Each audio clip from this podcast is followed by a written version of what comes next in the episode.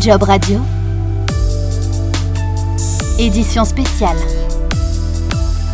En début d'année, quelques semaines avant la troisième vague de la crise sanitaire, selon un sondage Centre Info en partenariat avec le CSA, réalisé auprès de 1600 actifs, 1 sur 5 était dans un processus de reconversion professionnelle. À l'époque, si on ajoutait les personnes qui envisageaient une reconversion à celles qui étaient donc déjà engagées dans le processus, eh bien la proportion atteignait les 47% d'actifs. Bienvenue dans l'édition spéciale consacrée au Salon des transitions professionnelles, un épisode à écouter sur jobradio.fr, un programme auquel vous pouvez également vous abonner depuis l'ensemble des plateformes de diffusion de podcasts. Bonjour Marjorie Léchelle. Bonjour. Vous êtes responsable emploi et formation du MEDEF Île-de-France. Jusqu'au 15 décembre, en ligne, se déroule la nouvelle édition du Salon des transitions professionnelles que vous organisez donc en partenariat avec euh, la préfecture de la région Île-de-France, la CCI Paris-Île-de-France, le Conseil régional d'Île-de-France et Pôle emploi.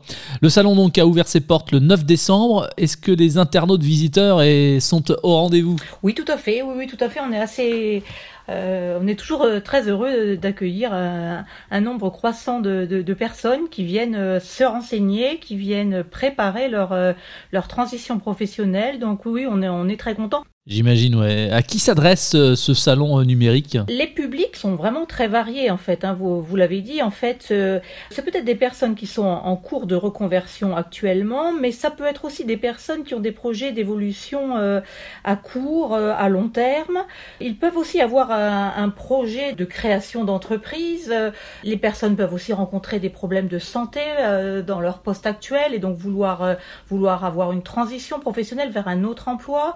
Ça peut être aussi des demandeurs d'emploi. On sait que souvent euh, les personnes mettent à profit cette période euh, pour évoluer, pour changer de métier, pour se réorienter. Avec la, crise Covid, on voit aussi de plus en plus de personnes qui, qui souhaitent quitter euh, la région, changer de région. Donc souvent, ça s'accompagne de changer d'emploi également. Donc on, le voit, le public éligible au salon des transitions professionnelles, il est, extrêmement varié. C'est ouvert à tous les niveaux de qualification, c'est ouvert à tous les âges. Alors c'est un salon avec cinq grands pôles. Sont-ils? On peut les citer? Oui, tout à fait. Il y a un pôle information, il y a un pôle formation, un pôle recrutement, un pôle handicap. On, y a évidemment pensé parce que c'est un, une vraie problématique. Et puis un pôle accompagnement parce qu'on le voit, euh, transition professionnelle nécessite un accompagnement euh, important des, personnes qui viennent nous voir. Alors vous avez parlé de recrutement. Combien d'offres euh, disponibles sur ce salon? On a une idée comme ça? Au niveau du recrutement, on a plus de 3000 offres d'emploi qui sont proposées. C'est vrai qu'on en a de plus en plus. En fait, euh, on a mobilisé vraiment, vous l'aviez rappelé au début, on est, avec de, très nombreux acteurs. Enfin, on a tous les acteurs de l'emploi et de la formation sur l'île de France. Donc, donc voilà, on essaie de mobiliser plus de 3000 offres d'emploi dans des secteurs qui sont très variés et pour tous les niveaux de qualification, il faut vraiment le rappeler, c'est important. Hein, euh, Alors vous parlez de secteurs variés, on peut peut-être aussi en citer quelques-uns? euh, il y a la métallurgie, il y a le bâtiment, il y a, il y a tous les secteurs euh, des, services, euh, du commerce. Et sur tous ces postes, de quel type de contrat s'agit-il? CDI, CDD Tout est ouvert en fait, hein, si vous voulez.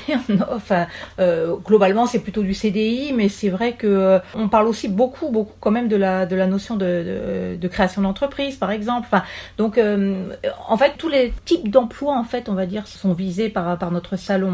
Il y a aussi la possibilité, il y a une CVTech qui est à la disposition des personnes.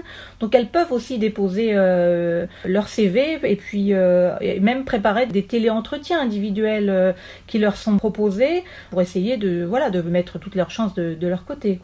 Alors dans un parcours de reconversion, on pense parfois à la création d'entreprise.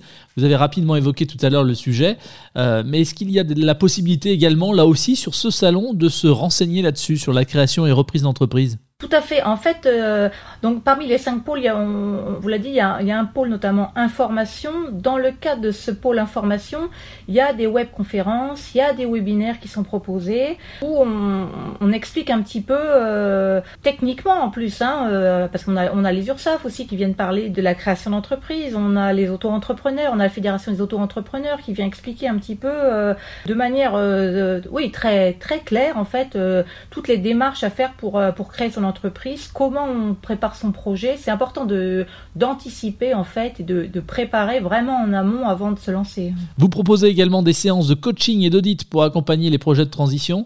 Euh, de quoi s'agit-il? On propose des séances de coaching gratuites pour en fait euh, affiner les recherches euh, de transition. L'idée, c'est vraiment d'accompagner au plus près les personnes en fait. Parmi les acteurs, on a les, notamment les acteurs du CEP, le Conseil en évolution professionnelle. Donc ça, c'est un dispositif d'accompagnement euh, qui est donc gratuit et personnalisé et qui permet de faire en fait un, point sur la situation professionnelle des, des, personnes qui viennent nous voir.